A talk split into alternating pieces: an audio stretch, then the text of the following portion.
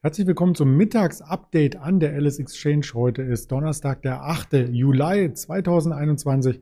Mein Name ist Andreas Bernstein von Traders Media GmbH und wir haben auch schon wieder spannende Themen vorbereitet, die wir hier direkt ins Blickfeld für Sie richten müssten. Man sieht schon, der DAX ist schwach. Das hat der ein oder andere vermutlich aus der Vorbörse schon gesehen, dass es hier eher nach unten geht. Im Umkehrschluss ist Gold stark. Also die Korrelation funktioniert heute wieder vortrefflich. Wir schauen noch einmal auf SAP, wir schauen auf Biontech und auf Teamviewer nach Quartalzahlen auch drei spannende Werte, die heute im Fokus der Anleger sind. Das Ganze werden wir mit dem Ingmar Königshofen heute erörtern, den ich hier recht herzlich begrüße. Hallo Ingmar. Hi, Servus Andreas. Der DAX bekommt eine ganz schön kalte Dusche, wobei, wenn man sich die letzten Tage anschaut, Dienstag eine kleine Dusche, Mittwoch wieder Sonnenschein, heute wieder eine Dusche. So ein bisschen wie das Wetter draußen, oder? Ja, im Endeffekt, du sagst es und ähm, ich muss ja schon fast lachen, wenn ich immer wieder darüber nachdenke, dass wir eigentlich hier immer über die gleichen Marken aussprechen und gerade in den letzten Tagen oder Wochen ist es ja immer wieder vorgekommen, dass der DAX kurzfristig auch mal abgesagt ist, dann wurde er wieder hochgekauft bin gespannt, wie es heute weitergeht. Ähm, ja, insgesamt übergeordnet haben wir natürlich weiterhin eine Seitwärtsphase. Es gibt wenig Dynamik nach oben, nach unten. Wie eben schon gesagt, gibt es zwischenzeitlich immer wieder mal kurze Abverkäufe, aber dann geht es auch wieder aufwärts. Also relativ langweilig, wenn man mittelfristig orientiert unterwegs ist, aber fürs kurzfristige Trading ist das natürlich perfekt, perfektes Umfeld, zumindest für mich, für mein kurzfristiges Daytrading. Und das ist natürlich auch etwas Positives. Im mittelfristigen läuft es dafür natürlich, gerade wenn man im DAX unterwegs ist, etwas schlechter. Aber ich glaube, dass es durchaus in Kürze eine interessante Phase wieder geben könnte, weil wenn man sich die klassische Saisonalität anguckt äh, für den DAX, dann sieht man eben, dass ab Mitte Juli doch eher mit einer deutlicheren Abschwächung nochmal zu rechnen sein dürfte. Die sollte sich so bis Ende September in etwa ziehen können. Und wenn man auf den Vierjahreswahlzyklus schaut, hier bitte immer darauf achten, das ist der US-Wahlzyklus, da hatten wir letztes Jahr Wahljahr. Dieses Jahr haben wir also ein Nachwahljahr und das umgemünzt auf den DAX. Da sieht es sehr ähnlich aus. Da startet aber die Korrektur etwas später, erst so Ende Juli beziehungsweise Anfang August. Auch da soll es dann bis Ende September nochmal korrigieren. Von daher ist das momentan meine Strategie. Ich gehe davon aus, dass wir mittelfristig für Trades, die dann über einige Wochen laufen sollten, eher nochmal zurücksetzen werden. Und dann Richtung Ende September, Anfang Oktober kann man sich meiner Meinung nach wieder für die Jahresendrallye wappnen, kann dann wieder einsteigen auf der Long-Seite und wäre natürlich auch aus Sentiment-Gesichtspunkten ganz interessant. Sollte der DAX jetzt wirklich nochmal zurücksetzen und das könnte aufgrund der Saisonalität und des Wahlzykluses auf jeden Fall gut eintreffen, dann wäre es natürlich sehr schön, weil die Marktteilnehmer dann wahrscheinlich auch wieder nervös werden. Das Sentiment sollte dann relativ pessimistisch sein. Und das ist dann wieder antizyklisch für mich auch dann ein Kaufzeitpunkt, weil ich ja das Sentiment als Kontraindikator nutze. Aber meine Ziele momentan weiterhin sind auf der Unterseite. Ich gehe davon aus, dass der DAX Richtung 15.350 15.100, später sogar 14.800 nochmal fallen könnte. Und wenn man sich vielleicht erinnert, gerade bei 14.800, das ist ja so die alte Unterstützungszone dieser Seitwärtsphase, die wir gesehen haben. Und da wäre es natürlich dann interessant, wenn wir in diese Region nochmal zurücklaufen würden. Dann muss man eben abwarten, wenn das wirklich passiert, dreht der Markt dort wieder nach oben, kann man sich eventuell wieder long positionieren oder aber kippen wir sogar nach unten weg. Aber das wird dann natürlich auch sehr stark davon abhängen, zu welchem Zeitpunkt wenn es dann eben eintrifft, das wäre, ob wir dann schon Richtung Ende September laufen, weil dann eben wieder die positive Saisonalität auch auftritt, da muss man abwarten. Aber kurzfristig, wie gesagt, gehe ich jetzt davon aus, dass wir nochmal zurücksetzen werden und ab Mitte Juli spricht viel dafür. Mhm. Die ersten Marktteilnehmer gehen schon in Deckung vor diesem Szenario und kaufen Gold. Das ist ja so ein bisschen das Krisenabsicherungsinstrument für viele. Also wirft natürlich keine Rendite oder Dividende ab wie eine Aktie, aber zumindest ähm, kann man damit vorsorgen, wenn es mal ein bisschen ruppiger an anderen Märkten wird. Der Goldpreis heute auch wieder stark, gestern schon stark. Das sieht charttechnisch auch nach einer weiteren Erholung aus, oder? Genau, charttechnisch sieht das sehr gut aus. Wir hatten ja zuvor gesehen, dass der Goldpreis nochmal deutlich unter Druck kam. Dann ist das auch ein bisschen wieder aus dem Fokus der Anleger zurückgetreten, der Goldpreis. Aber das ist ja für mich genau als antizyklischer Trader eher wieder eine interessante Einstiegsmöglichkeit. Und wir hatten ja vor, ich glaube, zwei Wochen schon mal darüber gesprochen, über den Goldpreis, auch über Silber, vielleicht war es auch letzte Woche. Und äh, da war ja auch schon die Ansage, dass wir hier eher einen Long-Einstieg suchen sollten. Warum? Wir sehen eben bei den verschiedenen Edelmetallen, dass wir jetzt in einer starken saisonalen Phase sind. Gerade für den Goldpreis, da ist das von Juli bis Ende September ist ein starkes saisonales Umfeld. Von daher bin ich sehr ähm, positiv gestimmt für das Edelmetall und ich gehe deshalb davon aus, dass wir hier auch weiter ansteigen werden. Sentiment und COT-Daten werte ich eher als neutral. Aber ich gehe schon davon aus, dass wir beim Goldpreis Richtung 1900, 1950, später sogar 2050 US-Dollar wieder ansteigen könnten. Eine starke Unterstützung haben wir so im Bereich 1670 bis 1750 US-Dollar. Da sollte man natürlich darauf achten, ob diese Unterstützungszone auch hält. Aber zumindest von der Saisonalität sieht das sehr positiv aus. Und auch wenn man zum Beispiel auf den Silberpreis achtet, da ist der Juli der stärkste Monat des Jahres, rein saisonal betrachtet. Also gerade die Edelmetalle sollte man meiner Meinung nach jetzt ähm, ja, im Blickfeld haben und eventuell dort nach dem einen oder anderen Einstieg suchen. Für Anleger ist natürlich auch immer wichtig, die Währung dabei im Auge zu halten. Gerade der Euro-S-Dollar gestern, das FOMC-Meeting am Abend. Heute spricht Frau Christine Lagarde, EZB-Chefin, mehrfach am Nachmittag. Da ist Bewegung drin, aber wir möchten uns ein anderes Pair raussuchen, was immer im Fokus der Trader steht. Das ist US-Dollar zum japanischen Yen. Ich hoffe, das ist die die richtige Konstellation der beiden Währungen hier im Chart. Genau, richtig, ja. Also so ist es, ähm, wie man analysieren, tue ich quasi oder eigentlich den japanischen Yen gegenüber den US-Dollar. Aber die Derivatemarkt, äh, Derivate, die im deutschen Derivatemarkt angeboten werden, sind eigentlich genau immer andersrum strukturiert. Also US-Dollar gegen japanischen Yen. Von daher ist die Anzeige so genau richtig. Aber die Analyse, wie gesagt, die findet zunächst einmal für den japanischen Yen gegenüber dem US-Dollar statt. Was sehen wir da? Wir sehen eben eine starke Saisonalität, wie ich gerade schon öfter mal gesagt habe. Bei anderen Werten sehen wir das auch beim japanischen Yen gegenüber dem US-Dollar. Dort könnte es zumindest saisonal betrachtet bis Ende Oktober äh, nochmal einen Anstieg geben, das zumindest von der Saisonalität her. Dann war das Sentiment, also die Marktstimmung zuletzt sehr, sehr pessimistisch. Marktteilnehmer gehen davon aus, dass der japanische Yen weiter abwerten sollte gegenüber dem US-Dollar. Das als Kontraindikator ist für mich ebenfalls bullig und auch die COT-Daten werte ich bereits bullig. Von daher, von diesen Vorfiltern sieht es sehr, sehr gut aus.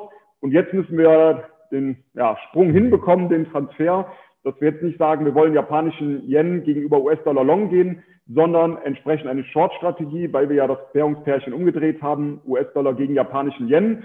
Und da sieht man eben, dass wir einen Widerstandsbereich haben, so zwischen 111 bis 112 japanischen Yen und später sogar nochmal zwischen 114, 115. Aber ich gehe jetzt davon aus, dass wir hier aufgrund der Vorfilterung, die ich eben genannt habe, eher nochmal zurücksetzen sollten. Und die nächsten Ziele für mich wären bei 108, 105 und 103 japanischen Yen. Mhm, das klingt spannend und wir haben natürlich auch Aktien heute dabei. Also einmal quer durch alle Asset-Klassen möchten wir hier durchweg informieren. Blick auf die Aktien und da ist als erster Kandidat noch einmal der Blick auf die SAP zu richten. Das war ja gestern einer der Tagesgewinner knapp fünf Prozent nach oben in das alte Gap reingelaufen. Das alte Gap aus Oktober sogar geschlossen. Heute ein bisschen leichter insgesamt als Schwergewicht mitverantwortlich für das DAX Plus gestern und dann auch verantwortlich für das DAX Plus heute, richtig?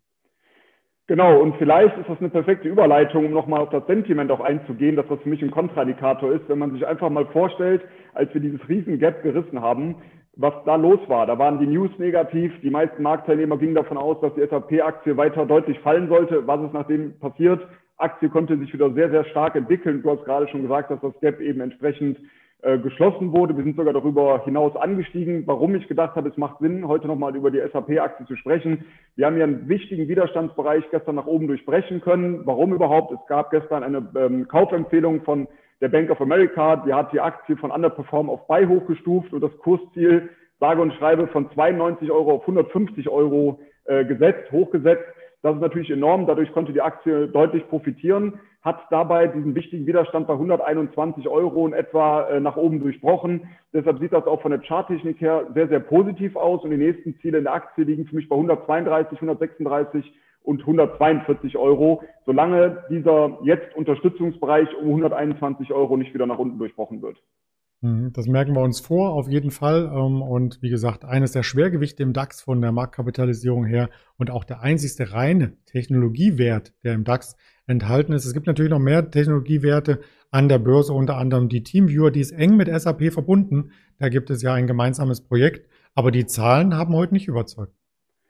Genau, Zahlen haben nicht überzeugt. Äh, da gab es heute eben eine kleine Enttäuschung nach dem Corona-Boom oder davon konnte natürlich auch die Aktie sehr profitieren. Also Corona-Pandemie, für manche war das eben Corona-Boom, äh, für manche Tech-Werte. Dazu zählte auch Teamviewer. Die Aktie ist ja deutlich angestiegen zwischenzeitlich. Dann aber hat sie sich jetzt auch seit dem Hoch ähm, mehr als halbiert.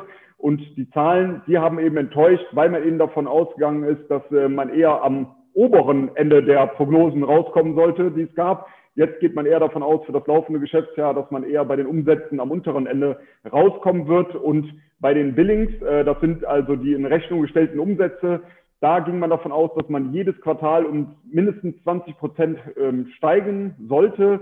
Und da gab es jetzt einen Plus im zweiten Quartal von 15 Prozent. Also da war es dann eben auch eine kleinere Enttäuschung. Da kommt die Aktie heute deutlicher unter Druck. Und ich hatte es eben ja schon gesagt, wenn man sich das eben mal im Chart anschaut, da hatten wir letztes Jahr im Juli das Hoch und seitdem hat sich die Aktie mehr als halbiert. Meiner Meinung nach wird es aber auch jetzt hier wieder interessant, auch wieder aus dem Sentiment-Gesichtspunkt. Jetzt wird natürlich die Aktie wieder schlecht geredet. Jetzt werden die Aktien viele verkaufen. Und das sind immer die Zeitpunkte, wo ich zumindest immer mal einen Blick darauf werfen werde und werde schauen, ob sich hier ein Anstieg, an, Einstieg anbietet. Zumindest ist die Aktie jetzt unterstützt, so im Bereich 24 bis 27,50, also 24 Euro bis 27,50. Das ist ein ganz guter Unterstützungsbereich. Aktie aktuell, glaube ich, bei ca. 28 standen wir eben. Deshalb sage ich, glaube ich, weil ich jetzt äh, natürlich gerade hier im Interview bin, aber um die 28 Euro. Das heißt, wir sind jetzt kurz vor dieser Unterstützungszone. Und jetzt sollte man natürlich darauf achten, ob diese Aktie jetzt hier an dieser Unterstützung wieder nach oben abdrehen könnte. Und dann wäre es eventuell wieder ein interessanter Kaufkandidat. Mhm. Auf alle Fälle steht sie im Fokus, nicht nur von Anlegern, sondern auch im Marketing ganz einfach. Formel 1 Sponsoring, Manchester United und so weiter. Also man wird sie öfters lesen und vielleicht bringt das ja auch nochmal ein bisschen Aufschwung oder was sagst du als Fußballfan?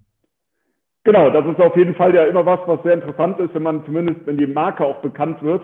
Aber ob das jetzt der alleinige Ausschlag sein könnte, wage ich zu bezweifeln. Das Geld muss ja auch immer ausgegeben werden, wenn man äh, in Jahren gut verdient für Marketingaktionen aber mal abwarten, wie es da mit der Aktie weitergeht. Nichtsdestotrotz ist das natürlich ein interessanter Wert und sollten auch die Zahlen, die Corona-Zahlen eventuell wieder hochgehen, dann wird das ja sicherlich eine der Aktien sein, die davon auch wieder profitieren wird.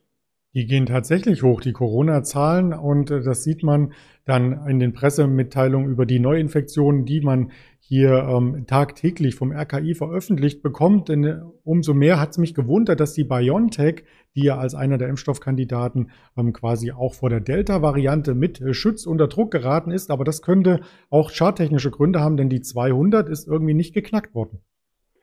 Genau, die ist nicht geknackt worden. Und jetzt haben wir eine wichtige Unterstützungszone vor der Brust diese verläuft so bei 160 bis 168 Euro. Da wird es jetzt ebenfalls sehr spannend darauf zu achten, rein charttechnisch, wie es hier weitergeht.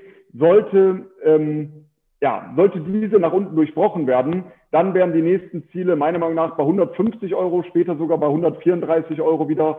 Aber jetzt darauf achten, hält die Unterstützung, dann sollten wir wieder Richtung 190 oder später sogar 200 Euro ansteigen können. Also auch hier rein von der Charttechnik ganz interessant, weil wir an einem wichtigen Unterstützungsbereich gerade äh, stehen. Und das ist natürlich auch eine Aktie, die sehr im Fokus steht und sehr von den News getrieben ist. Von daher muss man da natürlich immer ein bisschen aufpassen. Das kann von einem Tag auf den anderen positive, negative News geben. Wir haben das ja bei CureVac auch zum Beispiel gesehen. Das ist jetzt kein Vergleich äh, zu BioNTech, das ist klar. Aber nichtsdestotrotz, auch da waren sehr viele Anleger sehr positiv gestimmt. Auf einmal gab es dann äh, nachbörslich ähm, ja, mal die schlechtere Nachrichten bezüglich der Studie und die Aktie am nächsten Tag minus 50 Prozent aufgemacht. Also einfach da ein bisschen aufpassen, wenn man solche Aktien kauft, die sehr natürlich von den News getrieben werden.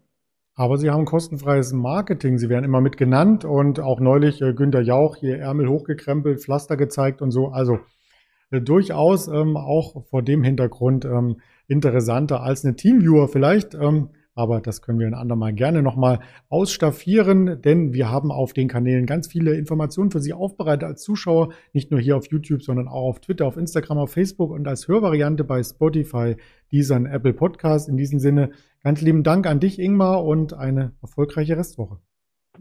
Danke ebenso und viel Erfolg an alle bei den weiteren Trades. Bis zum nächsten Mal. Ciao. Danke.